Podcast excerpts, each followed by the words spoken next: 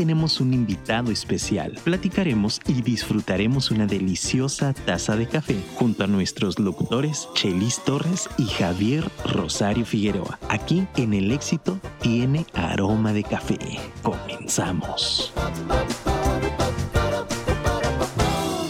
Queridos amigos, muy buenas tardes. Les saludamos con el gusto de siempre desde su programa El éxito tiene aroma de café. Qué calor, señores, qué calor. Yo por eso me porto bien, porque si no aguanto este calor, menos el calor del infierno, querido Javier. ¿Cómo estás? Excelente tarde, mi hermano. mi brother, muy contento. La verdad es que es un gozo estar aquí cada, cada programa, porque primero las historias, ¿no? Conocer gente, las historias que traen estamos en primera fila tú y yo, es una gozadera. Entonces, aún con el calor, yo espero que todos esta entrevista la gocen como seguramente la vamos a gozar nosotros. Pero bueno, antes no podemos olvidarnos. Mira, fíjate, quiero contar una anécdota antes de que, de que cuentes, de que hablemos del patrocinador. Mi papá una vez, yo iba entrando con él a un Oxxo. Y ya ves que hay gente que te abre la puerta. Sí. Entonces abrió la puerta una señora. Y yo salí. Y me dicen, papá, ¿qué? Y le dije yo, ¿qué de qué? Yo estaba más chavo, Dice, dale una moneda. Le dije, ¿por qué? Dice, ¿acaso tú crees que te abrió la puerta solo porque dijo, ah, ahí viene Javier, le voy a abrir la puerta? Dice, no, te está abriendo la puerta porque quiere que le des una moneda. Te está dando un servicio porque quiere que le ayudes. Así es. Entonces yo dije, pues sí. Y entonces ahora lo relaciono porque cuando tú vas a un evento gratuito, por ejemplo, si, una, si da una conferencia, por ejemplo, Mauri, y ella nos invita de manera gratuita, tú debes entender que en ese momento te conviertes en un prospecto. Eso eres. Es como tu pago a cambio de. Así es. Entonces yo les quiero pedir a las personas que nos están viendo, nosotros mencionamos al patrocinador para que compren este suplemento. bueno, cabe aclarar que también lo consumimos. Sí, ¿eh? sí, sí. Pero me refiero pues a que nosotros eh, habremos de entender que cada marca que se anuncia en un programa lo hace para promocionarse y que eventualmente alguien pueda tomarlo. Así es. Entonces, la recomendación que hacemos aquí es justamente para que lo puedan consumir. Así es. Esa es la intención. Me acordé, nada más. Así que ya, ahora sí. Muchas gracias por acordarte, Javier. al final de cuentas, eh, fíjate que sí, dices bien, dices bien.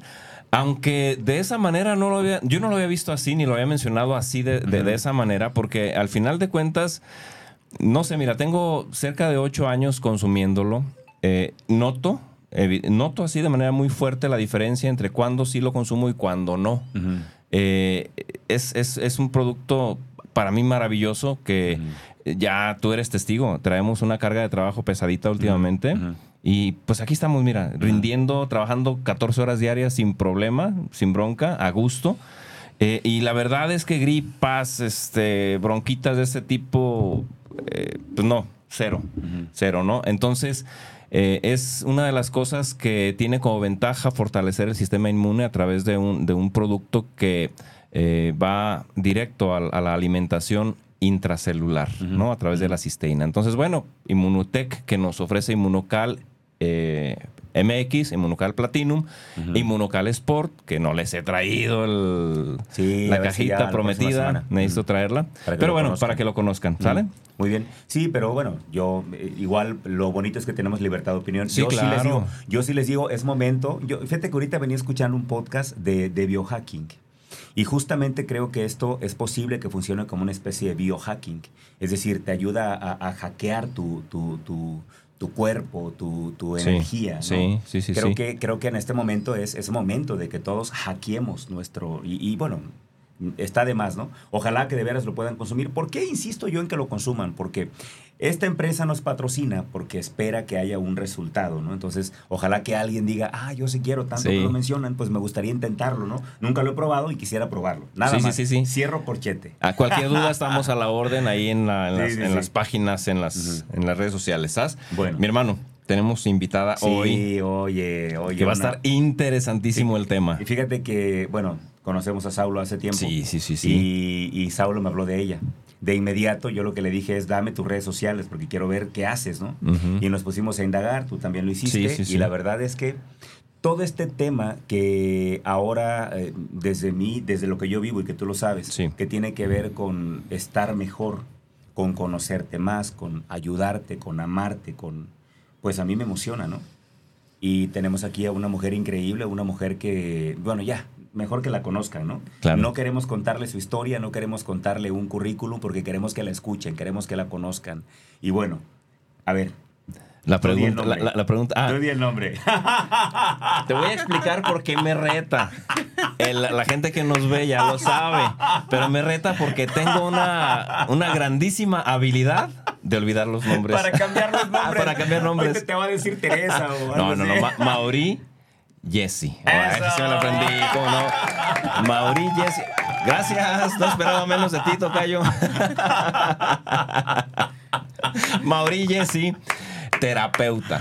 Correcto. Además me aprendí terapeuta sí, sí, en el sí. tema de hipnosis. Que por otro lado se me hace bien interesante, mi hermano. Así que pues vamos a empezar. Bueno, para empezar, gracias por estar con nosotros, No, eh, Mauri. Eh, el programa gira en torno a eh, el tema personal de quien nos acompaña, ¿no? Eh, la gente regularmente ve personas que tienen cierto nivel de éxito y de pronto creen que pues ah, se le dio, ¿no? O sea, eh, ujú. qué chiste. no, no, no, ajá, no, no pasó por nada. O sea, alguien, alguien ahí la, la, la financió, lo que sea, ¿no? Entonces, la idea es que, que- que entendamos que las personas exitosas eh, transitan por caminos difíciles eh, regularmente, ¿no? Eh, de distinta índole, incluso desde la perspectiva personal. Y nos gusta plasmar aquí las, es- esos temas, no porque nos guste escarbar en situaciones dolorosas, sino para darle una luz de esperanza a la Exacto. gente que de pronto se siente arrinconada y que no hay luz o no hay salida al final del túnel. Entonces que entiendan que hay gente que transitó por, por el mismo camino y, y salió de ahí. Correcto. Entonces, eh, regularmente eh, las personas que están con nosotros, pues tratamos de explorar hasta lo más profundo de su vida, ¿no? Entonces, me deja Javier a mí siempre la primera Por favor, pregunta, mi porque, porque en, la- en esa pregunta, eh, procurando que nuestro invitado explique con mucho detalle, le hago bastantes preguntas, ¿no? Excelente. Entonces, eh, vam- vamos a ver, empezamos por eh, la vida específica de Bien. ¿Qué dijiste? Es- eso fue una finta, amigos. eh, Fue una vamos, finta. Vamos Sí. a hackear tu mente y vamos a poner ahí los nombres de los invitados. Sí, por favor. Arriba de la cámara. Sí, Ujú. a ver, eh, ¿dónde naciste, Mauri? Si es en Guadalajara, pues de la calzada para allá o de la calzada Mm, para acá. Es importante eso. Es impo- aquí en Guadalajara es importantísimo, Sí, sí, sí, tú lo sabes, ¿no? Eh, luego, eh, ¿dónde, eh, de, de tu familia de origen, papás viven todavía, ya no están con nosotros? Em, ¿Tu infancia, dónde, dónde transcurre? ¿Dónde eh, vas recorriendo tus eh, niveles académicos? Em, luego Javier tiene unas preguntas muy curiosas que él ya te va a ir haciendo con detalle. Muy pero, bien. pero empecemos por ahí. ¿Dónde, ¿Dónde naces? ¿Dónde transcurre tu infancia, tu primera infancia? Eh, cuéntanos hasta, hasta donde terminas tu, tu tema de, de- de- de maestría, pero si puede ser con el mayor lujo de detalles, mejor. Si no, si no, entonces nosotros te preguntamos. te interrumpimos. A ver, párale aquí. No, ¿Te pues muchas gracias por la invitación. De verdad, también gracias a Saulo, eh, que por ahí está colaborando con nosotros. Ahorita les voy a ir platicando. Seguramente nos está escuchando, así que un saludo al buen Sí, Saulo. gracias. Eh, bueno, pues no soy, como dicen, ni de aquí ni de allá. ¿Cómo? A ver, a ver. Soy de Monterrey, Nuevo León. ¡Eso! Tengo muchos amigos regios. Sí, mis padres son de Durango, este, y bueno, pues oportunidades que salen de trabajo, se van a Monterrey, allá mi mamá me tiene. Y bueno, luego se les presenta otra oportunidad de trabajo, se regresan a Durango. Yo tenía como, yo creo que tres, cuatro años cuando regresamos. Y eh, al regresar, pues empieza ahí mi historia en Durango, ¿no? Ahí te formaste. Sí, ahí hice mi, todo mi primaria, secundaria, prepa, hasta la licenciatura en educación preescolar. O sea, tú naces, pero te llevan para allá y para acá Sí, y hasta que ya te- se instalan en Durango ya empieza, digamos, cierto nivel de estabilidad para ti. Así es. Y ahorita que lo mencionan, dije, bueno, creo que toda mi vida me le he pasado así de un, lugar para otro. Y ya establecida en Durango, eh, pues hago mi primaria, mi secundaria, bonitas experiencias dentro de mi proceso de vida. Ujú. Y eh, la vida creo que en ese momento me pone en dos disyuntivas, porque Mm. yo desde los ocho años, mi madre y mi padre nos ponen a mí y a mi hermano a estudiar violín porque mi hermano era un niño súper inquieto. Mi abuela trabajaba en la escuela de música y mi mamá dice, ¿qué hago con este niño? ¿No? O sea, tengo que ponerlo a hacer algo. Y nos mete a estudiar violín y de los 8 aproximadamente a los 20, 20 años, menos, 18, 20, eh, yo toco violín. Pero cuando entro a la licenciatura en educación preescolar, eh, tengo que ir a clases en la tarde y ahí la vida me dice o violín, porque el violín es muy celoso y tienes que dedicarle casi 24/7 o te vas a, a, la licenciatura, ¿no? Obviamente en ese momento pues ser maestra a la plaza, ya saben, la estabilidad y todo, pues... Te llamaba la atención. Sí, o más bien te sí me gustaba, eh, me, me, encantaba mucho porque tengo una tía que es eh, educadora, bueno, ya está jubilada, y era como la imagen, ¿no? Creo que todos en algún momento de nuestra vida tenemos una imagen y dices, ay, por ahí, ¿no? Pero me voy a ese lado y eh, mi maestro de violín me deja de hablar. ¿Cómo? Porque yo era la estrellita. O sea, de hecho, yo ah, fui a los 15 años, yo debuté en la orquesta de, de la universidad ahí en Durango. Entonces, pues de esas Ahorita lo entiendo ya como adulta que era pues la expectativa de sacar a su niñita estrella y todo, ¿no? Pues, estaba trabajando contigo y para ti también de manera especial por lo y mismo. Sí, como que dije, bueno, lo, Se apropia lo entendí, sí, claro, y pues de alguna manera también te, por decirlo así, te enamoras de tus alumnos, bueno, yo porque yo lo viví, dices, este tiene madera para eso, ¿no? Bueno, pasan los años, sigo en la licenciatura de educación preescolar y salgo me caso, este, y casi casi el siguiente día de que me caso me voy a Puerto Vallarta. Espérame, es que ya te fuiste muy rápido. Ah. Vamos a regresarnos un poquito. okay. Eh, cuando decía Chelis, eh, aquí te hacemos preguntas eh, y yo hago preguntas curiosas, digamos que Vamos a imaginar que él es Juan Villoro entrevistándote y yo Pedrito Sola. Entonces, a ver, no, hombre. no es común que una niña eh, practique violín. Esto, O sea, no, no es común. ¿Por qué te pusieron, o sea, tus papás eran músicos? ¿O ¿Por qué violín? Mi papá le gustaba mucho tocar la guitarra y no sé si recuerdan estos libros... Eh, ¿De guitarra fácil? Que te auto... autoeducabas en eso y siempre lo vi que tocando la guitarra, me cantaba canciones y todo. Y este, bueno, ahí rascándole la historia, creo que por parte de mi mamá, mi bisabuelo también le encantaba la música. Y mi mamá, pues, esta parte de decir en qué los pongo a hacer y como hermana mayor apoya a tu hermano y sabiendo que su mamá trabaja en la escuela de música. Somos tres. Tres. Tres hermanos. ¿Tú eres la mayor? Yo soy la mayor. Luego tu hermano. Mi hermano. ahorita y... Ajá, mi hermana. Ok. Entonces. Es la este, menor. Es la más chica. Ajá. Entonces eh, nos vamos a estudiar violín. Y mi mamá con, con la confianza de que mi abuela estaba ahí, y ella pues de alguna manera también vigilaba al maestro, que no nos fuera a traer porque éramos, estábamos muy chicos. Mi hermano tenía, iba a cumplir cinco años y yo iba a cumplir ocho. ¿Y tu hermana más pequeñita no, no? No, ella se fue por toda la área de, arqueología y antropología. Okay. Entonces, sí, ella sí rompió todos los esquemas. De niña quería ser doctora, le digo, mira, no le arrastre porque abre cerebros y ve cómo murió alguien también porque está trabajando en la fiscalía. Entonces, nada, ella lo único que llegó a tocar en la escuela de música fueron los pajaritos. y nada más, no se le dio. Y mi hermano sí, sí siguió en la, en la carrera de música, él sigue tocando violín y... Bien. Em, entiendo, y si no lo entiendo bien, explícame, entiendo que llevar a tus hijos a que estudien violín no es algo como, ah, sí, llévalos, es muy barato. No. ¿Tu familia era una familia acomodada? ¿Cómo estaban financieramente hablando en ese tiempo? No, no, eh, precisamente acomodada, sino había la solvencia como necesaria y nosotros conseguimos como una beca porque mi abuela al trabajar ahí, pues de alguna manera era una aportación como simbólica que en ese momento mis padres podían pagar, ¿no? Íbamos todos los días, casi dos horas. Entonces fue realmente una experiencia muy bonita porque sí llegué a viajar. De hecho, en cuando estaba Salinas, en aquel entonces, él convoca, hace una convocatoria a todas las escuelas de música y solicita a los mejores niños eh, tocando pues todos los instrumentos, violín, viola, cello e instrumentos de viento, porque en ese momento él quiso hacer eh, la orquesta sinfónica más grande de México, juntando pues a todos los niños. Algo recuerdo de eso, todos los talentos. Y ahí estábamos mi hermano y yo. Fuimos eh, los elegidos eh, por el gobierno del estado con la aportación de la escuela de música para que los dos fuéramos. Yo entiendo que, bueno, si había talento, porque si tocábamos bien, no puedo decir que no, y porque éramos los más chiquitos, entonces, Ujú. y logramos sobresalir en ese momento, salimos en el periódico y todo, Ok, y nos fuimos a México. bien.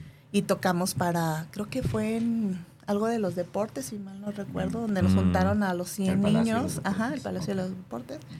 Y ahí les tocamos como a toda la caché de la ¿Cuántos política. años tenías cuando eso? Yo ahí tenía 11 años. 11 años. 11 A ver, años, entonces, Casi 12. Tu, tu infancia, digamos, transcurrió con el violín y ¿a qué Sí. te gustaba jugar? ¿Te divertías como niña? ¿Qué hacías? Es, fue, yo creo que rompí esquemas porque yo, por ejemplo, de mi hermana la más chica, entre ella y yo hay nueve años de diferencia. Entonces, cuando ella nace, pues yo vuelvo como a la etapa de las muñecas, este, a jugar con ella, pero a mí me encantaba el fútbol. Ok, ok. Y en la primaria y en la secundaria me elegían, se peleaban por mí porque no. ¿Jugabas? Sí, o sea, no era de las niñas de. No, Ajá. De esas que se asustaban. daban al- con todo. Es que es- se asustaban cuando, cuando, cuando Sí, venía el balón, sí. se asustaban. Las, las mujeres, yo me acuerdo. Y a ti te y jugabas No, bien sí, además me, por lo me- que veo. me rapaba y Órale, esas cosas, ¿no? vato sí, más sí, sí. ahí sí, no, Órale. no puedo decir que Órale. no. Eso está chido. Ajá. Ah, sí, Entonces, sí. eh, y en mi, en mi barrio, pues en mi, Ujú. en mi capo, en mi casa, nos juntábamos en la tarde, los niños, ya tipo que regresamos de la escuela de música, y yo llegaba a la casa, pues ya saben, A ponerte el short y a bella, jugar bien, fútbol. bien terrosa, y este, y se peleaban por mí, a veces se echaban Ok. volados para ver quién Órale. se quedaba con Mauri, ¿no? Entonces, bien. sí, sí, sí, sí, me gustaba. Órale, órale, qué chido. Entonces, este, fue una etapa bonita. Órale, otra pregunta más de ese momento. ¿Creciste en un hogar católico o en qué creían en tu casa? Sí, creí en un hogar católico, Ujú. eh, tanto que eh, a fuerzas en ese momento en Durango surgió pues el movimiento como para jalar a la juventud de la. Pascua Juvenil. Mm. Las Pascuas, sí. Ajá, entonces ahí conozco a los salesianos que aquí están en, en Guadalajara y ellos pues eh, la congregación mandan a un grupo de religiosos y religiosas y se forma una comunidad muy bonita que es ahí donde conozco a mi esposo. Este y vivo pues todo un proceso también por la parte religiosa eh, Pascuas juveniles liderando. Eh, creo que desde ese momento ya la vida me había dado la primer señal de pues no de terapeuta pero sí de aconsejar a otros jóvenes por medio de cantos Ok, skates ok. todos dinámicos eh, porque los salesianos tenían como ese toque, ¿no? Ujú. Atraer a la juventud desde la parte lúdica, no, com- no meter la religión Sí, como sí, algo, sí. apréndete A fuerzas. todo ajá. esto, ¿no? Entonces fue un trabajo muy, muy ¿Sentiste padre. como un llamado desde ahí? Sí, sí, sí. Entonces, en ese momento no lo sentí, pero ahorita que lo, que lo, que lo reviso y lo recuerdo, creo que pues la vida se encarga de darte señales, pero pues a veces por la edad o porque estás distraído en otras cosas Sí, no, no, lo ves. no O porque no es el momento. Exacto. No las También, también el momento es sí, importante. Oye, y en ese momento, ¿qué, qué, qué, qué o quiénes eran tus influencias? Por ejemplo, ¿qué música escuchabas? ¿Te gustaba ya leer? ¿Leías algo? A ver, cuéntanos eso. Me gustaba mucho pintar, eh, suelo pintar, me gusta ¿Todavía? mucho, sí, todavía, lo, de repente me pongo ahí, tengo mis estuches y todos mis óleos ahí. Eh, me gustaba mucho eh, la música, todo en inglés, curiosamente, y no por, o sea, tengo mucha familia en Estados Unidos, ya que en nuestra época, bueno, no soy tan vieja, ¿verdad? Pero eh, mis padres, eh, los hermanos de mi papá, todos vivieron en Estados Unidos. Sí. Entonces, cuando yo iba todas las vacaciones, pues me encantaba el ritmo de la música. ¿Qué- ¿Te acuerdas de algún grupo, algún cantante? En algún- Hammer, Ok. usé Ah, las bombas y todo ese ti, romalé. ti, ti, ti, ti, ti, ¿cómo no? Sí, claro. Sí, lo recuerdo. Sí, rock-. En ese tiempo cualquier banquete era un escenario perfecto para Claro. Sí, sí, sí, sí. sacar tus mejores pasos. ¿no? Sí, sí, sí. Que era el sí, sí. ¿no? Entre MC baby. Mi hermano más chico era fregonazo para eso. sí, Sí, ya claro. sí, o sea, ya saben esos pantalones Sí, sí, sí, las bombas y todo La grabadorzota ahí en el piso y te pones sí, así sí, como no. Muy bueno, bien. eso los viví con mis amigas y se echaban sus pasos. Eso sí no lo bailé. O sea, me, yo lo bailaba en mi casa, pero no. No fuera. Y la música clásica, o sea, realmente eh, música pop, eh, ranchera y esas cosas. Eh, No había mucho en tu no casa. había mucho en mi casa. Este, sí había cuando había fiestas y la para hacer como el- la alegría ahí del, lugar. Pero en realidad, pues esa fue como Ok. más la influencia. Ok. ¿Hablamos aquí de la adolescencia tuya? Sí, sí, sí. Ok. Y, y ahí, por ejemplo, estuviste en grupos de jóvenes y dices Sí, que ahí sí. ya conoces prácticamente a tu esposo. Sí, claro. Nunca hubo un momento así como de desvío, como un momento donde, ah, pues de pronto me iba a las fiestas y regresaba bien ebria y nunca hubo eso en tu vida. No, creo que cuando de repente sí platico me dicen, ay, eres bien aburrida. No, no, bueno, cada quien tiene su proceso. Sí, ¿no? claro. Mi- en tu y- caso nunca hubo, tú nunca consumiste ningún tipo de sustancia. No, de hecho, eh, yo fui a la disco a los 18 años, acompañada de mis papás.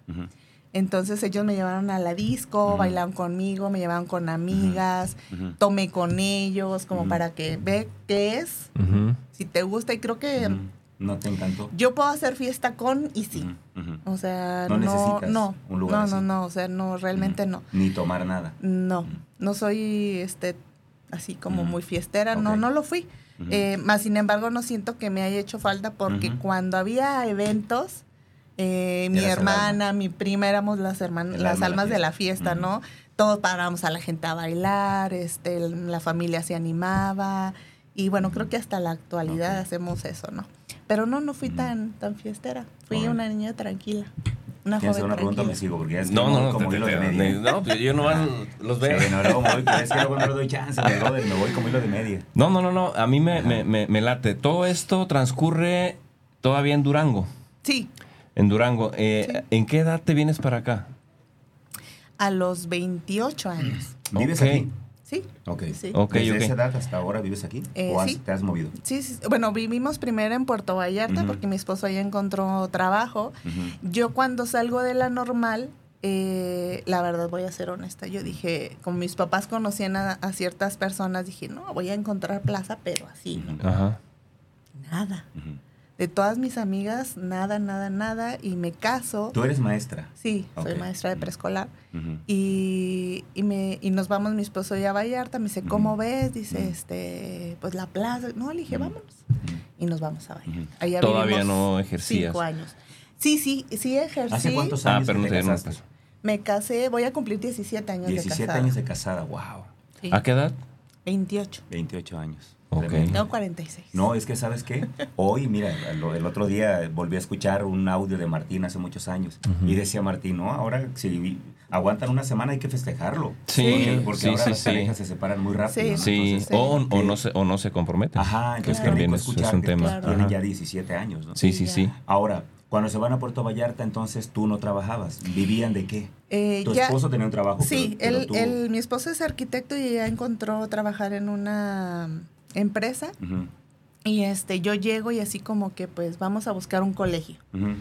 Y- Tú seguías enfocada en lo Sí, tuyo. sí, sí, claro, pues era lo que había estudiado. Entonces, este... Espera, y ahí, por ejemplo, en ese momento de la historia, ¿cómo era tu relación con la iglesia? ¿Todavía seguías frecuentando? Ahí ya, este, sí iba a la iglesia, iba a misa y esas cosas, eh, pero ya no podía como estar en el grupo como antes, porque en Vallarta pues no, no había. No hay casi. No había, entonces este, íbamos a misa los domingos como buenos cristianos, este, y era como hasta ahí. Hasta ahí nada más. Y rezar, o sea, Sí, es, que, es que en Vallarta el tema pastoral es complicado. Sí, Por, está, pues, está todo el ambiente. gente va de invita. paso, casi pura gente de paso. Sí, más entonces es- extranjero. Ajá. Ahora, también quiero aprovechar el momento para preguntarte cómo fue el cambio de Durango a Puerto Vallarta, porque son, quiero pensar, totalmente distintos, Sí. clima y todo. Sí, Sí. sí, sí. Todo. De hecho, Vallarta es radicalmente diferente a Guadalajara. Y También, somos, somos del rumbo. Sí. Ajá. De hecho, a mí me sorprendió que mis papás me dejaran ir antes de casarme, porque yo me voy a, a Vallarta como en agosto. Sí, para ver si ¿Por encontraba qué te algo en el ¿Por, previo. por la mentalidad Por- de ellos? Sí, claro. Este, bueno, tengo papás abiertos, pero de todas maneras siempre hay el hija, no te vayas o cosas así, ¿no? O, o hasta que te cases, Sí, te vas sí, con sí, alguien. claro. Y también por parte de mi suegra, porque todos nos apoyaron y la verdad, si hubieran visto yo cómo llegué a Vallarta cuando llegó, en ese entonces mi esposo pues todavía era mi novio, porque nosotros nos casamos hasta diciembre. Y Regresaron este, a Durango a casarse. Sí, a Durango, casarnos, ajá. Yo llego con sartenes, ollas, y me dice, ¿cómo veniste Ajá, así con sí, todo sí, esto? Y ya, bueno, la central de aquí, yo de, llego a Durango de un lado y del otro extremo tenía que salir a Vallarta, pues Ujú. agarré un muchacho y sube las cosas, las cajas y todo. Y cuando llego y me ve, me dice, no, de verdad, nomás te faltó traerte la casa. Entonces, sí, este, y ahí en Vallarta eh, me doy a la tarea de buscar trabajo, pero como llego en agosto, el ciclo ya estaba empezado, entonces fue como un poco complicado. Y en eso mi esposo me dice, oye, es que unos amigos que van a abrir este un bar, este, y quieren alguien de confianza para administrar. Dije, santo Dios, pues yo no sé nada de administrar, pero nunca le he dicho que no al trabajo. Entonces dije, pues bueno, vamos a ver qué Lo tal. intento. Lo intento, entra otro, mi aportación como, siempre lo he sentido así como esa parte de, también de aportar, porque en ese momento mi esposo tenía como toda la carga, ¿no? La casa y todo lo que representaba. Y me meto a esa área y bueno, fue toda una aventura, ¿no? Porque la vida nocturna sí es pesada. claro, Y luego un bar, ¿no? Sí, Sí, sí, todo lo que viste ahí. Sí, ¿Alguna claro. anécdota particular que te acuerdes? Eh, una vez que un que llegaron unos señores ya mayores, este y me ven, eh, y pues bueno, ya saben el, el coqueteo. Ujú. Pero no recuerdo, creo que esa vez llegaron los dueños, porque siempre estaban los dueños, o sea, nunca estaba yo ahí sola. Ujú, Y creo que eran eh, compañeros de mi esposo. Entonces me dio mucha risa porque cuando les dijeron, este, es la esposa de Reza, este, ya, se voltearon y se acabó. todo. sí, sí, sí. Se acabó todo el encanto. Ajá, Yo no los conocía porque pues no conocía a todos sus compañeros. Pero Claro, me dio mucha llegando, risa. pues, tenían sí, claro. poquito y todo. O gente que, se- eh, personas ya grandes eh, por el trato. Yo no, yo no atendía mesas, yo estaba en- específicamente en la En caja. Pero el trato, o sea, que muchas gracias y que yo de alguna manera siempre Ujú. decía gracias por venir, que no sé qué, dejaban propina por el trato que yo les daba. Te dejaban a Entonces, ti. ajá, Ajá. exactamente. Yo esa vez sí yo sentí raro, dije, ay, qué chistoso se siente recibir propina, pero bueno. Es trabajo. Y, y aprendí mucho en el sentido de uno valorar a quien hace ese trabajo de noche, porque sí es pesado. Sí, sí, sí, La sí. vida nocturna no es tan sencilla.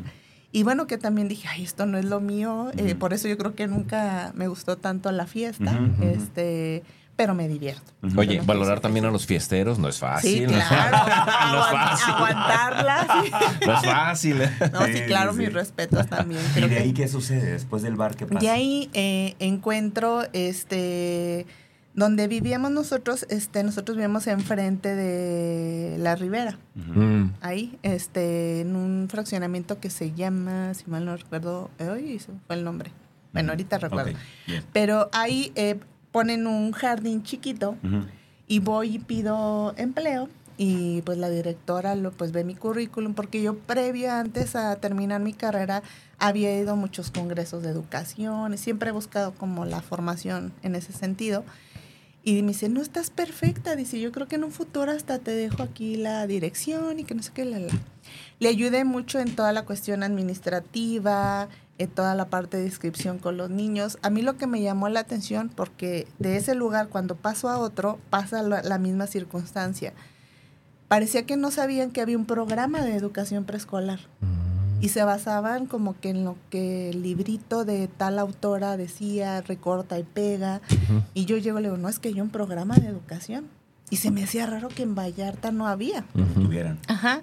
Entonces empiezo a implementar, yo le contrato a la maestra de inglés, hago toda la estructura eh, educativa, eh, pero luego sale una convocatoria, eh, los cuando surgen los CENDIS, que ahora son CEDIS, este, y surge en Bahía de Banderas ese CENDI, pero cuando yo me entero, ya casi todo el personal estaba contratado, la directora me entrevista, me dice "Es que tienes un excelente perfil.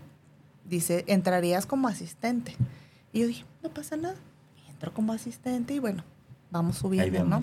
Sí.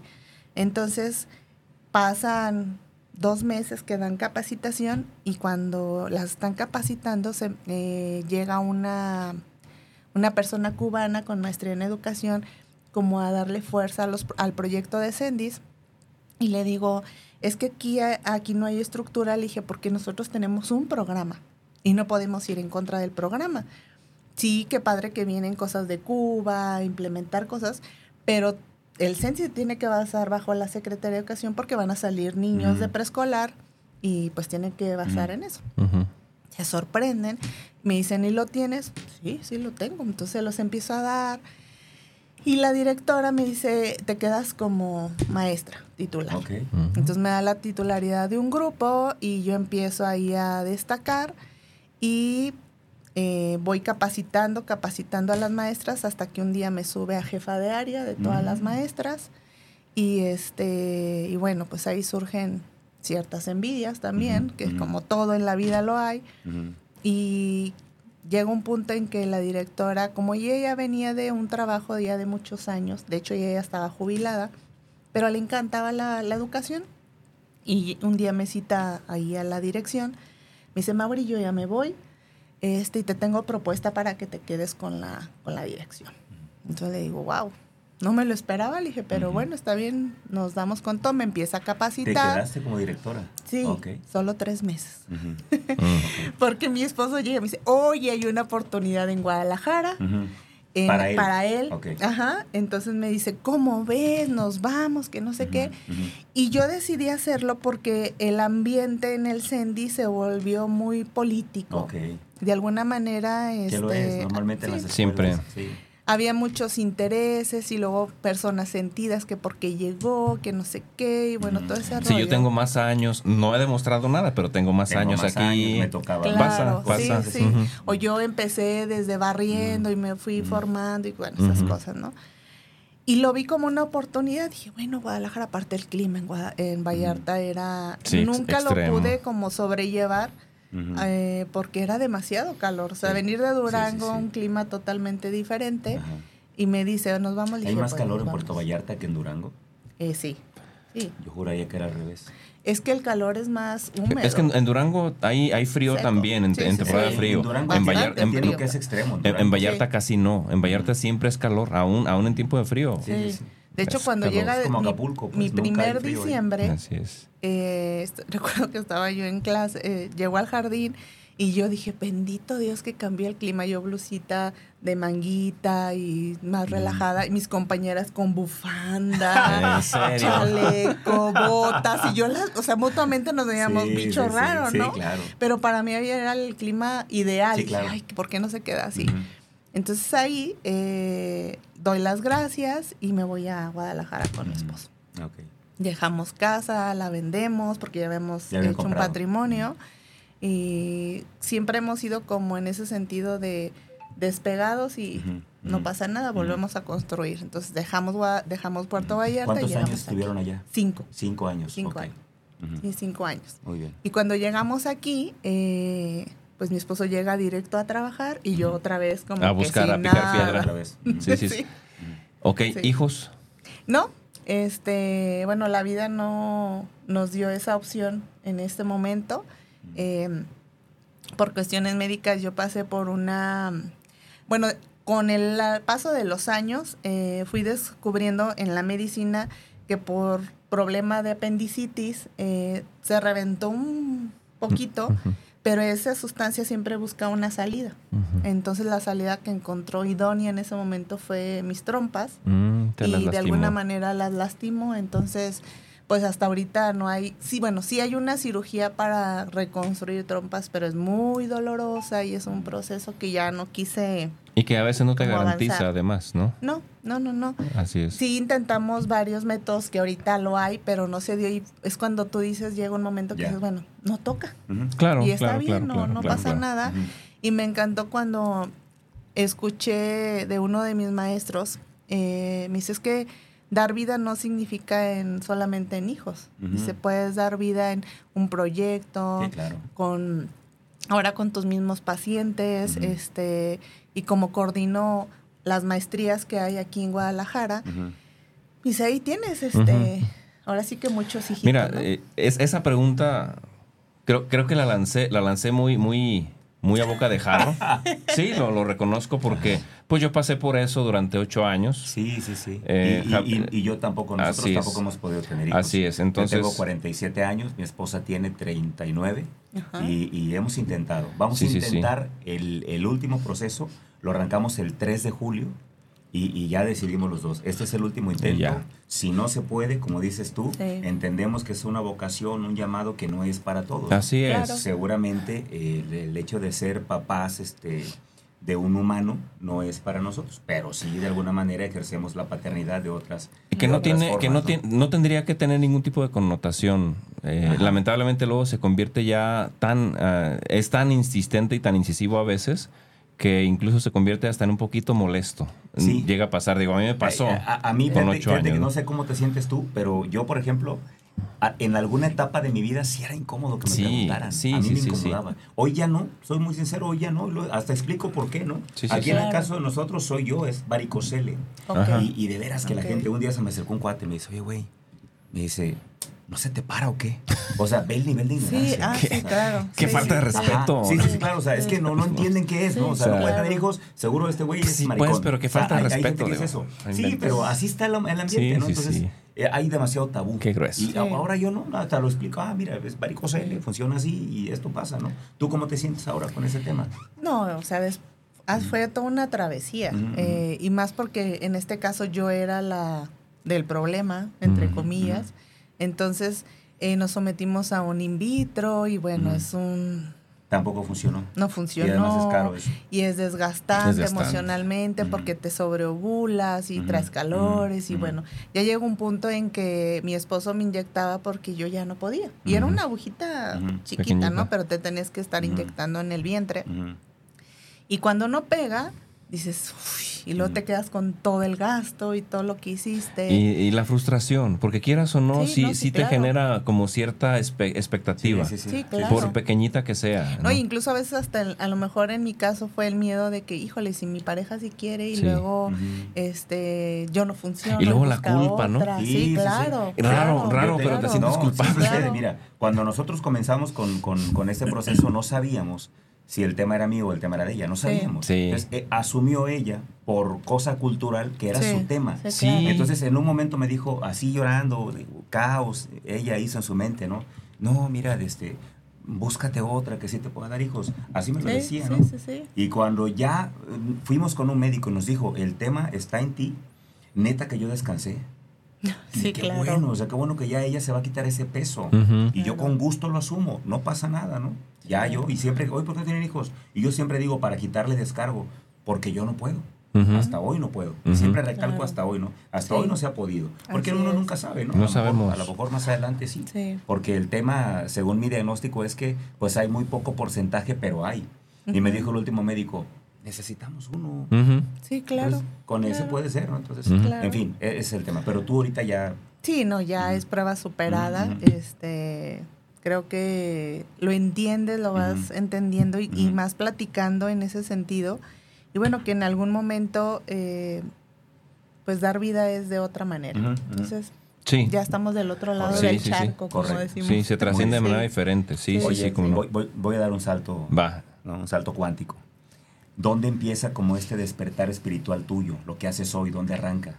Ok, nace cuando precisamente esta parte de no tener hijos, eh, me empiezo a sentir insuficiente, este, no mujer, y bueno, y que si mi esposo se va, y que si no se da la relación, y busco terapia aquí en Guadalajara. Okay. Entonces mi mamá me conecta con un, mi mamá es terapeuta, y me conecta de, hipnosis también, consteladora, y bueno tienes varios haceres ahí. Espérame, ¿tu mamá era eso, pero nunca te lo enseñó a ti? No, no, no. no, no. De hecho, en, mi perfil ya ven que nos hacen de la secundaria, me salía, mi mamá era trabajadora social y de ahí estudió psicología como tal y estudió dos maestrías. Eh, pero yo vi todo su proceso. Muy, sí, sí, muy, muy, Cuando ella estudia, habla conmigo y me dice, hija, me quiero meter a estudiar psicología, porque ella nada más había estudiado en ese momento era creo que como una carrera técnica de trabajo social. Mm. La licenciatura surge después. era de las carreras que podía ser técnicas, sí, sí. Entonces, este, me dice, quiero estudiar psicología, pero voy a ir todos los días. Eh, sale, ella se le iba a trabajar y se iba a estudiar. Entonces yo ya estaba grande, eh, me dice, pero tus hermanos, yo le dije, yo te apoyo, vete a estudiar.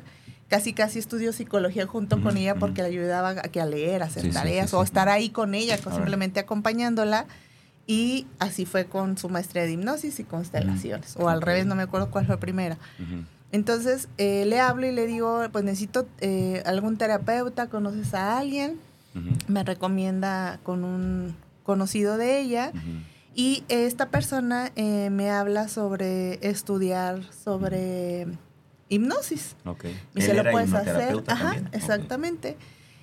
Y lo que son las cosas, yo no sabía que él conocía, o bueno, la, maestría era de Juan Carlos Juárez Amarripa, que él fue compañero de mi mamá cuando estaban estudiando. Oh, mira. O sea, porque como yo, él, yo nada más Sí, sabía sí, que sí. él y que mira, y sí me hablaba que de Durango, que es que allá está la clave y que no sé qué. Sino un día me dice, oye, es que vamos a tener una reunión, Ujú. este, una videollamada con Juan Carlos y Ujú. queremos ver si puedes estar. Ujú. Dije, ah, sí, claro. Y cuando lo veo, le digo, pues si yo te conozco, porque yo lo veía en la casa cuando iba a hacer tareas con mi mamá y sí, Sí, pues, sí, es sí. un gran amigo de mi mamá. Y este me dice, oye, qué genial, que no sé qué, y empiezo a estudiar. Me Ok, meto a estudiar. ¿Fue tu primer contacto con, Sí. con, con este mundo, digamos? Sí, Ok. sí, sí, sí. Bueno, ya anterior ya lo había tenido con mi mamá, porque iba a constelar, iba a clases con ella como paciente para hipnosis. o sea, Mm. ya sabía de ese mundo previo, muchísimo atrás. Y iba con ella a talleres, a conferencias y diplomados. O sea, ya había como ese caminito, pero no lo ves o no era el momento. Entonces em, empiezo a estudiar y como a la mitad de la maestría eh, hay como un malentendido entre ellos y me dice Juan Carlos, necesito que alguien me ayude a seguir administrando pues todo esto, a contener al grupo y yo, y si quiero que me apoyes y yo, ok. Creo que una de las cosas que me caracteriza, caracteriza es que nunca digo que no. No sé cómo le voy a hacer, pero siempre Te digo, vamos. Te avientas. Entonces ya cuando estoy ahí, ya empiezo a hacer como todo mi, mi estructura. Y le empiezo a apoyar. A la par de que estoy estudiando, estoy conteniendo al grupo y apoyándolo en todo el proceso. Ok. Y este termino y me dice, oye, ¿no te gustaría este, que abramos la siguiente generación donde tú seas la coordinadora y formadora de, de la siguiente generación? ¿Y qué tal si abrimos lo de rutas de encuentro que está en Durango? Y mira qué tal si no sé qué. Y empiezo a organizarle aquí. Como institución ciudad todavía no está, porque nosotros ahorita estamos rentando espacios en La Bala, que es en, en la Marista, de aquí de la de Conchitas, y este pues nos han tratado súper bien. Entonces, el, el proyecto es que se abra el instituto O como sea, tal. eso estás haciendo ahora. Sí, eso estoy ver. haciendo ahora. Quiero hacerte una pregunta antes de irnos a la pausa. Sí. Me llama poderosamente la atención lo que estás comentando. Primero, tuviste una formación cristiana católica, ¿Sí? hasta donde percibo parece que no te has alejado del todo. Y es que ese es un tema muy interesante porque mucha gente que nosotros hemos conocido, que vienen aquí y que ahora son quizá terapeutas o que son, qué sé yo, Sí, sí, sí. la mayoría de ellos, no sé por qué, rompen. ¿Estás de acuerdo? Sí, sí, o sea, sí. eh, no sé, dicen, antes era católico, antes era cristiano, pero hoy, que ya conocí todo esto, ya no. Eh, ¿Tú no. cómo lo has compaginado? Creo que sí ha habido eh, la parte de... mm, Bueno, la imagen que yo tuve de los padres fue de los salesianos. Entonces fue una pues una presencia diferente de acompañamiento, De de, apertura, guía, de apertura, o sea que De puedas llegar y decirle, no sé, me fumé un cigarro o hice esto nada. y, y en vez de como de señalarte o ponerte la etiqueta, Y son alivianados. son era chidos. como más eh, de, ac- de acogerte y de acompañarte en el proceso. Eh, sí fue como el dejar ir menos a misa, pero sin dejar de estar en presencia y saber que hay algo más grande que te acompaña. O sea, no, no es de yo puedo sola. Eh, eventos que había, voy y, y rezo y cuando estoy ahí lo hago con devoción en la, en la persona o en esa imagen en la que yo creo, ¿no? En mi casa, mi esposo y yo de repente que necesitamos prendemos una velita, todos los días en la mañana nos levantamos, nos encomendamos a Dios. O sea, no es... eh, No hubo una ruptura. no, no, no, no. Porque creo que mm, incluso con mis pacientes, cuando estamos en el proceso, eh, nunca les menciono la palabra Dios, a menos que de verdad ellos, para ellos eso sea. A veces digo, Ujú. pues, mira, en lo que tú creas, en el árbol, en la energía, en la luz, en lo que tú creas. Porque al final de cuentas, eh, el sentido que tú le des es lo que te sostiene en la vida. Entonces, mi, mi sentido y mi relación con, con. Dios, con esta espiritualidad, pues siempre ha estado, porque también me acompaña en lo que yo estoy Sí. haciendo. Pero tú puedes hoy considerarte católica sí, aún sí, o sí, ya sí. no. No, sí. Sí. que, que esa es una cosa, no es que es una Sí, cosa sorprendente. Nunca voy a romper esa es una cosa sorprendente porque, te lo juro, al menos desde mi experiencia, y seguro Sí. Chelista Sí. de acuerdo conmigo, Sí, sí, gente sí. que hemos tenido aquí, que por supuesto que no estamos juzgando, pero sí la mayoría dicen, tuve una formación tal y ahora como, como que tratan de decir, ahora que ya sé, ya no, ¿estás de acuerdo? Claro. Y, y yo no lo comparto, o sea, lo respeto, Sí. pero no lo comparto, claro. porque contrario a eso, por ejemplo, yo ahora que creo que sé más, yo lo afiancé. Sí. O sea, Sí, yo, yo para así mí, es. para mí ha sido, ha sido afianzarlo, ¿no? Lo, Sí. que, lo que creo lo he afianzado. Pero bueno, tenemos que irnos a la pausa. Vámonos. No quisiera, pero tenemos que irnos a la pausa. Estamos, la verdad, muy contentos platicando con, con, con Mauri, pero tenemos que irnos a la pausa. Estamos en el éxito Tienda Aroma de Café. Mauri está aquí en la casa. Queridos amigos, regresamos, regresamos al, aquí. A, eh, lo que pasa es que estamos acá echando chal. Sí, hombre. Le digo que, que estos minutitos que, que nos vamos de, de mensajes. Un día vamos a publicar todo lo que hablamos. en los Sí, cortes. sí, sí, sí, sí, sí. Está. No, no, no, riquísimo, riquísimo. Aquí platicando con Mauri.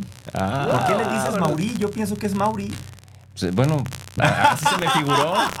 Así Es se me figuró. ¿verdad? Mauri. Mauri. Mauri. Sí, Bueno. Maurino. Bueno. El acento lo tiene en la E, pero, pero Sí. Jesse. Cuando escuches Pero que te digan curiosamente- Mauri es Chelis. Pero curiosamente se pronuncia Jesse, no Jesse.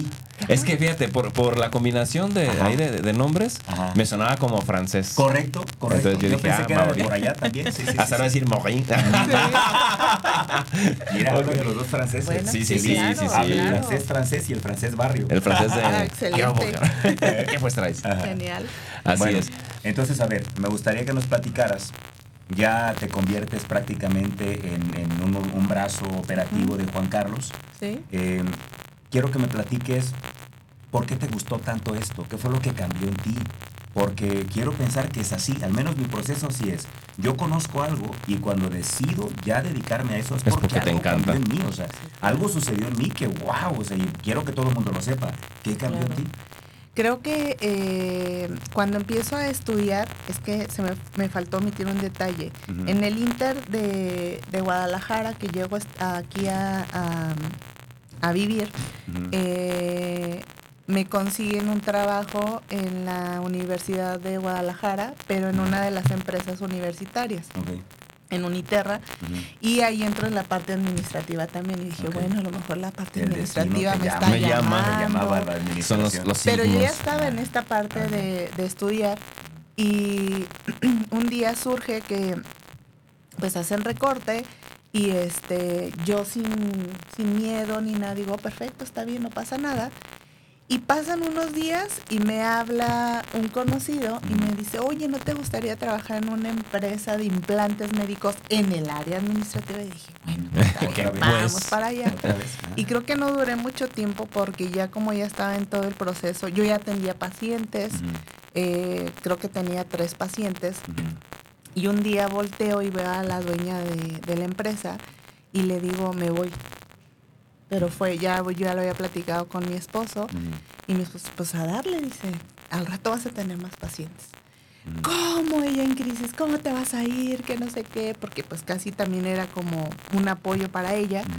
Me digo, sí, le digo, es que ya mis pacientes me demandan cuando yo tenía tres, ¿no? Entonces, bueno, ya lo vas a ver. me rebasa, me rebasa. Sí, le dije, ya no podía. Entonces, este, no, me dice, adelante, está bien. Y ahí se arranca, empiezo a tener mi consultorio, empiezo a, a- a coordinar eh, la maestría, el diplomado, y empiezo a, a- a ver que eso que estaba haciendo lo estaba disfrutando muy diferente a cuando fui educadora. Mm, O sea, los niños me encantan, me llevé grandes satisfacciones, pero ya estar ahí frente al paciente y empezar a trabajar y ver cómo hacen los procesos de cambio o incluso las señales ideomotoras de su cuerpo, cómo iba viendo este proceso mientras yo los ponía en un trance terapéutico y aparte romper como el, el paradigma de que la hipnosis es este duérmase Ajá, y esto que hace cosas, Tony ¿no? Sí, ¿no? sí, que no yo tiene mismo. nada que ver. Es acá es trabajar con la parte inconsciente y que el paciente vaya viendo que esa parte tiene grandes recursos para poder en su vida cotidiana hacer ese proceso de cambio. ¿Ha perjudicado esta forma de difundir, digamos, la hipnosis a ustedes que son profesionales de, de ello? No, creo que más bien hemos ido educando a las personas. Y una de las formas que, que se ha ido educando es con el diplomado, porque son personas ansiosas de también sanar. Y el diplomado cuando van una vez al mes, se encuentran con otras personas y ven, pues Merengano también creo que está con una situación más difícil que yo y hacer ese engranaje con, con las personas y hacer que la parte de la inteligencia emocional tenga, vaya teniendo ese equilibrio. Y bueno, pues ha hecho un proceso de cambio. O sea, la gente se va maravillada de eso. Oye, yo te quiero preguntar algo desde la ignorancia pura. De pronto, creo que yo, al igual que mucha gente, entendemos la hipnosis como este proceso o este momento en el que tú, como hipnoterapeuta, algo haces que como que yo no tengo voluntad. ¿Estás de acuerdo? El riesgo de manipulación. y me hipnotizas y ya tú tienes el poder sobre sí, mí. haces lo que tú lo que tú quieras saber, tú lo vas a poder saber porque yo no tengo en ese momento voluntad. ¿Eso es la hipnosis o es otra cosa? esa es la creencia. Así creo uno. Esa es la creencia. que vas a eh, que en cuanto empiezas a hacer un trabajo de te hipnotizo, que no voy a estar eh, consciente, pues. ajá, pierdes voluntad y que bailas vas a bailar como perrito. A lo mejor no, pero yo no imaginaba eso, porque eso es como el espectáculo. Pero sí imaginaba que me hipnotizas y yo no sé de mí. No, no este proceso eso lo que hace es que es un nivel alterado de conciencia. No pierdes voluntad porque hay tres procesos en los que se vive este estado de trance, este estado alterado de conciencia, en la que las personas pueden escuchar perfectamente lo que yo estoy diciendo durante ese trance hipnótico, en donde se usa mucho un lenguaje diferente, en donde yo a través de ese lenguaje utilizo lo que tú me estás dando para yo ponerte en ese estado, por decirlo así, de tranquilidad, de calma, te empiezas a escuchar, empiezas a sentirte sin perder voluntad. Entonces puedes estarme escuchando perfectamente. el otro proceso es que la persona puede entrar en este estado de que escucha y no, deja de escuchar. Y en ese escucha y no, la mente consciente dice, ok, demos oportunidad a la parte inconsciente que encuentre ese recurso. Y hay personas que hacen hasta eso, ¿no? Cabecean y luego vuelven a escuchar y, así flachazos. Y el otro es que si hay personas que... Se duermen. Se duermen. pero, no, que pero no dejan de escuchar. No, la parte inconsciente no deja de escuchar. Okay. Entonces llega un punto en que en cuanto regresan, el proceso es que lo vas haciendo consciente primero del, cuerpo, de la respiración, porque la respiración forma parte primordial dentro del trance terapéutico. Ve respirando, ve sintiendo tu cuerpo, y así como lo induces a ese estado de tranquilidad, lo regresas. Ok, dime algo. Ojalá que puedas decirme la neta. El otro temor que uno tiene me pongo del lado del público. Sí, sí, sí. Pues es que uno se meta a ese trance y ya no me pueda sacar de ahí. ¿Ocurre eso? No. No. Lo que sí pasa es que la persona puede tardar en, tener este proceso de, conexión nuevamente. Pero tú no me sacas del consultorio sin que me vaya a conectar. No, claro. No, sí, claro. Siempre eh, después de que ya sale del proceso de trance es ¿Cómo estás? ¿Qué, ¿Cómo fue este pues. proceso para ti? ¿Qué te llevas de este proceso? Y la persona a veces necesita como un espacio como para asociar y ahí es donde yo utilizo la respiración, ahora que ya sé esta parte de respiración consciente. Lo, ahí lo, lo, sumas. Sí, ahí. Estás enriquecido. Sí, claro. ¿No hay como el riesgo de cruce de cables ahí? No. Es, que es lo que uno pensaría, te lo juro. Y, hablamos desde la ignorancia, ¿eh? Sí, sí, Incluso ha habido personas que me dicen, me siento como tan cansada, pero también es porque la, la, parte del cuerpo encuentra un recurso y a través de la imaginación, de la creatividad que tú visualizas, no todas las personas ven, no todas las personas en ese momento sienten, pero utilizan otro recurso. Hay quienes me han dicho, fíjate que me llegó un olor tan particular y ahí en mi consultorio no está oliendo a lo que ellos huelen o me apareció una imagen, o sentí esta sensación del cuerpo como si algo se hubiera soltado. Y, yo les pregunto, ¿esa sensación es como si hubieras dejado de cargar o la sensación es como que sigues cargando?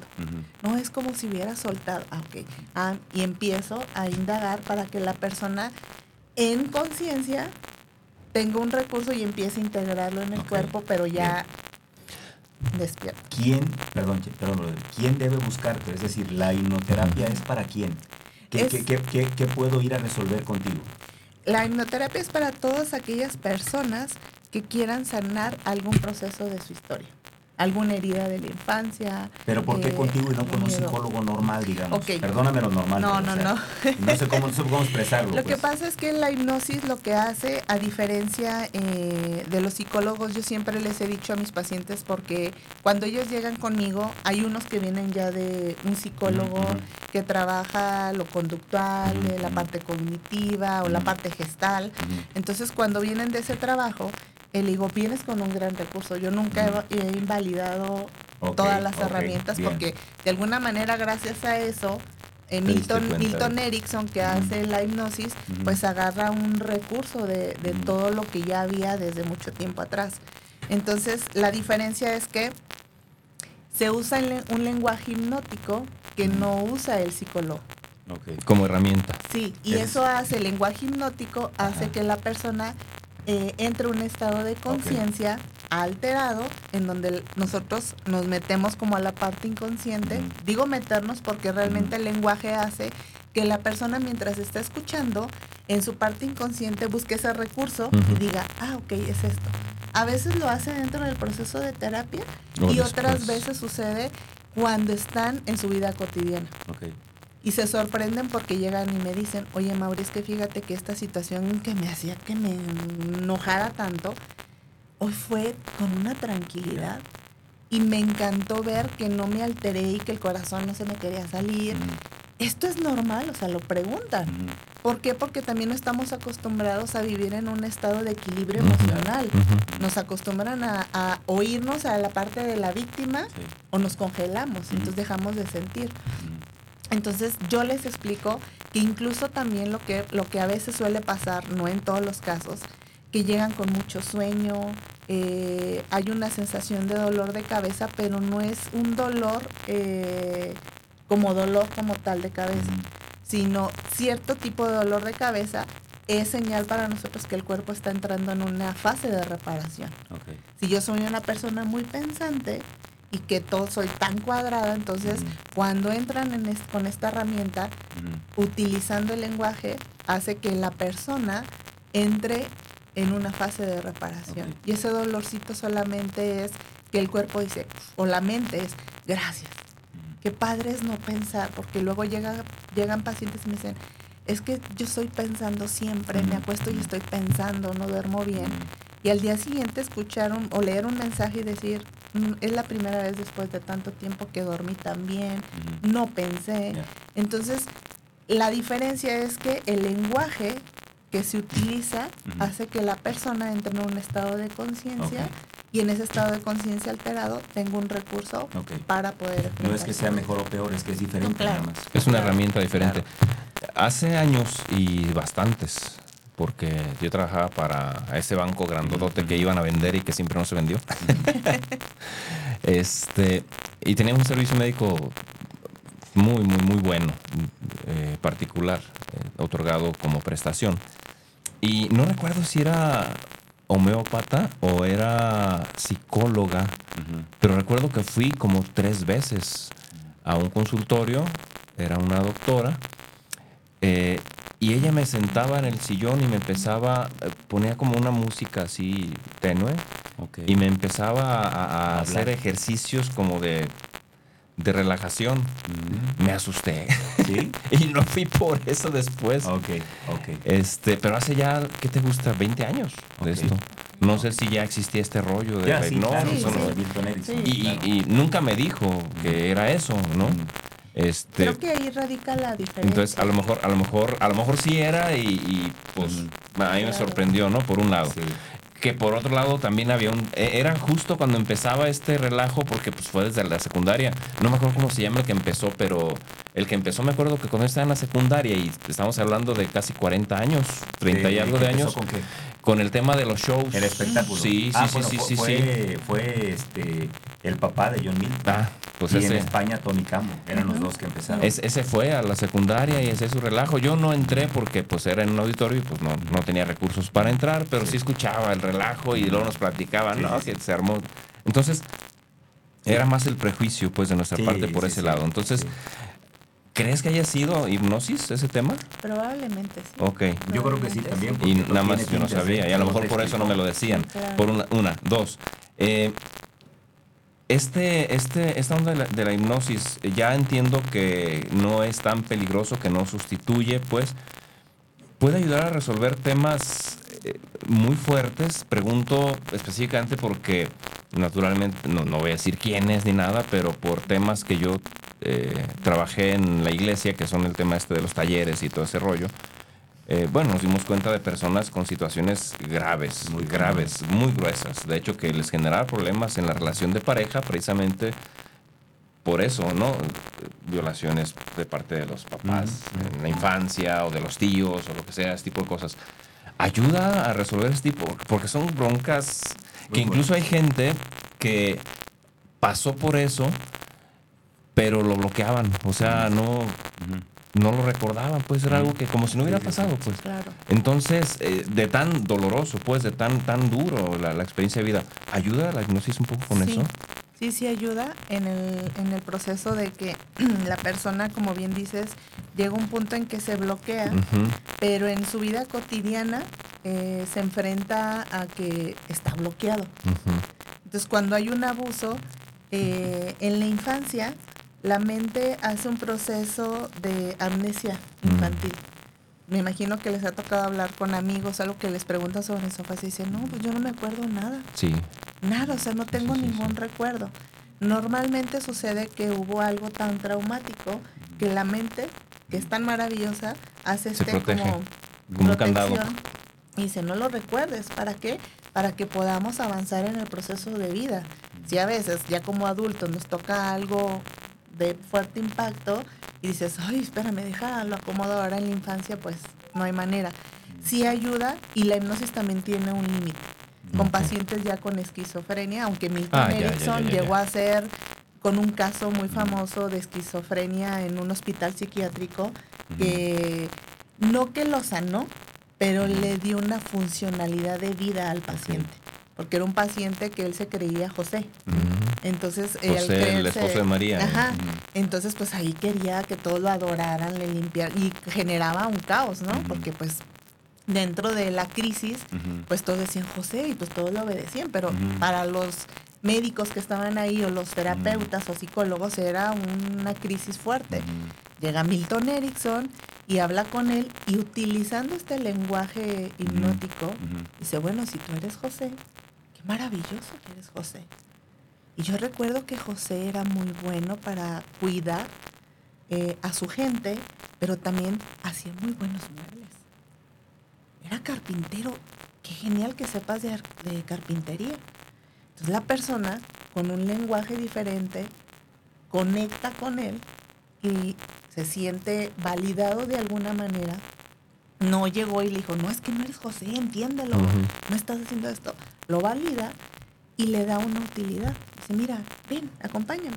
¿Ves esta cama y esta cama y este mueble que no sé qué? Qué importante sería que José se pusiera a reparar todo esto. ¿Te imaginas?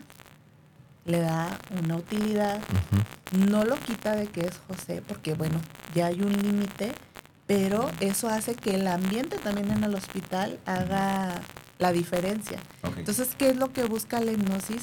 No que te creas esa cosa o lo que Mm. creas que eres, pero sí que encuentres un recurso que en tu vida cotidiana te permita tener la facilidad de afrontar miedos, romper creencias, pasar, eh, atravesar el miedo, romper alguna fobia, que también algún trastorno es eh, emocional, sexual, eh, abuso.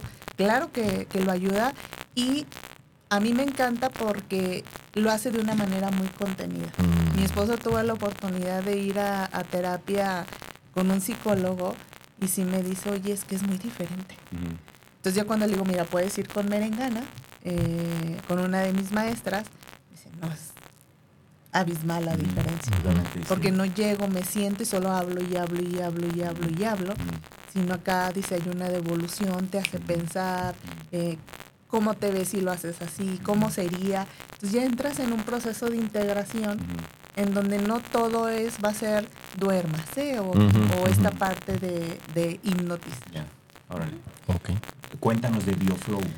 ¿Por qué te parece algo tan maravilloso? Porque veo que es algo que te tiene, pero así Sí. encantada, ¿no? Sí, sí, sí. Eh, bueno, ya tenemos tres años con BioFlow. Eh, Juan Carlos me invita y este no les voy a negar cuando hago la primera inmersión de siete días, yo dije, ¿qué es esto? Porque también mi parte eh, de lo que ya sé, pero es que cómo y empiezo Sí, te- como te con una lucha, Como, un como el, debate. que- mecanismo de defensa, Sí, ¿no? claro. Entonces hablo con Juan Carlos y digo, oye, esto no me gusta. Dije, yo ya me voy. Entonces eh, habla Fanny conmigo, me dice, ¿cómo estás? ¿Cómo te sientes? No, le digo, es que esto está muy fuerte, no me gusta. eh, nada más está respirando, como, y una hora respirando. Entonces también entras en esta parte, como, está respirando una hora, ¿no? Entonces ella me dice, date la oportunidad. Después, ah, porque hay un día de desintoxicación. Ese día no hablas con nadie, eh, solo se toman líquidos y haces un proceso interno, ¿no? Se prepara previo a eso. Se- pasando ese día, si te quieres ir, está bien. Pero date la oportunidad de estar contigo. Dije, bueno, está bien. Ya estaba a punto de hablarle a mi esposo si le ven por mí. y dije, bueno, está bien. Siempre le he entrado al todo por los cuernos y bueno, vamos a darle. Pasa el día de, de desintoxicación. A la mañana siguiente ya siempre da una meditación, clase, y nos vamos a respirar. Después de esa respiración, cambió todo. Cambió todo el proceso.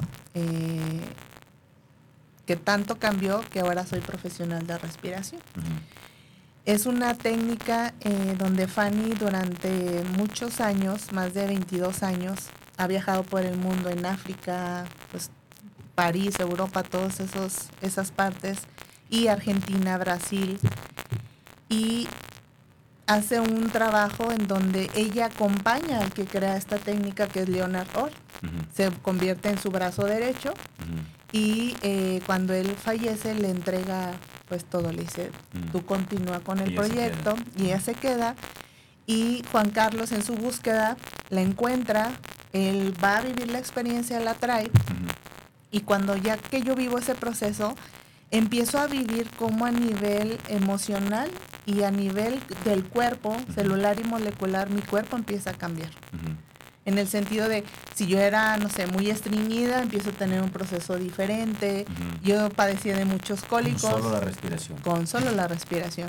Padecía de muchos cólicos y empiezo a ver que ya es menos, cuando se supone que ya a una edad a lo mejor eh, cambia el cuerpo. Eh, en la tercera inmersión, mm, de una manera, mientras estoy respirando, aparece una imagen. Es una imagen en donde yo me veo de niña eh, que no la tenía consciente. Mm. Entonces cuando veo esa imagen donde alguien está tocándome, mi cuerpo reacciona mientras estoy respirando Ujú. y empiezo a tener que es una de las partes, eh, una de las manifestaciones del cuerpo, que es la tetania. Entonces mis manos empiezan a tener tetania y ahí es donde quien es el profesional llega, te contiene y hace el trabajo. Entonces me ayuda a nivel celular sacar esa parte, eh, pues de abuso, por decirlo así, eh, que viví y mi proceso cambia. Fue, o sea, no se los puedo explicar eh, cómo sucedió, porque es tan vivencial que a veces las palabras se quedan cortas. Sobran, ajá. Exacto. Entonces, eh, ese fue en mi caso y un caso que, que de verdad, eh, esos entre muchos que ha vivido Fanny, fue que un compañero que él tenía cáncer de colon vive la experiencia de BioFlow durante tres inmersiones y su trabajo eh, de manera individual. Y cuando hace la última inmersión en Argentina, porque ellos van ahí a Argentina, este, regresa a Durango, va a su revisión médica y el doctor le dice, ya no hay nada. No sé qué hiciste, pero no hay nada. Entonces, así como eso, ha habido muchos casos. Fanny ha visto muchos.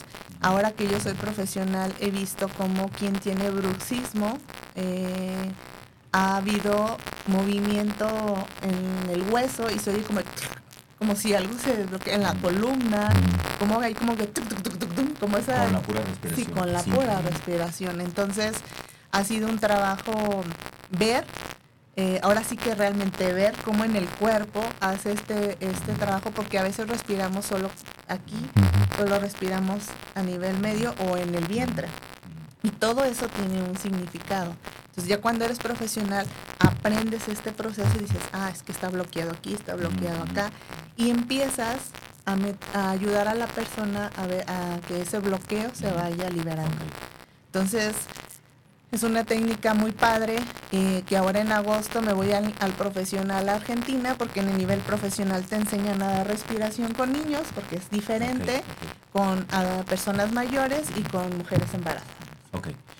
Nos platicabas fuera del aire que tenías un, curso en puerta. Sí, el, este sábado 24 de junio de 4 a 9 de la noche, ahí en la Universidad Marista, Vamos a dar un taller de respiración, es como una probadita para que la gente vea pues qué es BioFlow, qué es la respiración consciente. Y bueno, pues ahí los espero. Pero ahí es eh, cuánto cuesta la entrada. Eh, está ahorita, está en 3 mil pesos, pero vamos a dejar promoción aquí de 1500 en el trabajo. Ok, ¿nos puedes dejar algún número o algo donde pueda la gente pedir informes? El 33 17 no, 33 19 17 47 46. ¿Me lo puedes pasar ahorita y lo colgamos ahí en la página claro para que, que sí, la gente lo vea? Mucho gusto. Bueno, el tiempo nos ha ganado. Híjole. Rapidísimo. Una frase corta, ¿con qué te quedas? Esto es una maravilla y, me parece, me parece que, que, me parecería interesante conocerlo. Que, y, no, y que venga de nuevo, ¿no? Sí, ojalá. Sí, es que, es que hay, términos que dijiste que, que, ni yo termino de entender bien, ni la gente medio lo percibo. Entonces, a mí sí me gustaría conocer un poco más de esto. La verdad, sí me gustaría porque le veo muchas posibilidades en algún momento de repente a lo mejor ahí me, ahí, me ves de discípulo. Necesitamos cerrar el programa y lo queremos hacer con un mensaje tuyo. Y quiero que imagines que en este momento, digo, ojalá que no, que falte mucho tiempo, pero quiero que imagines que esta es tu única y última oportunidad de dejarle un mensaje a la humanidad. Y que ese mensaje sería como tu legado, que la gente si quiere saber qué pensabas, que vayan a ese mensaje. Así que ahorita tú solita ponte a ver la cámara, da el mensaje final y con eso cerramos. De verdad, agradecidos infinitamente porque hayas estado hoy con nosotros. Muchísimas gracias. Bueno, yo cierro con, con esto. Creo que en algún momento de tu vida has pasado por decidir qué camino tomar, qué emoción atravesar, qué duelo atravesar, qué circunstancia vivirlo de otra manera date la oportunidad de explorar más allá de lo que a veces las creencias que nos limitan nos atrapan en la vida y, nos hacen sentir que no hay sentido. Vivir una experiencia ya sea de bioflow, de respiración consciente, de hipnosis, de la herramienta que sea, pero haz algo que haga ese match en tu vida, ese cambio que te haga trascender y dejes esa huella que tú quieres dejar.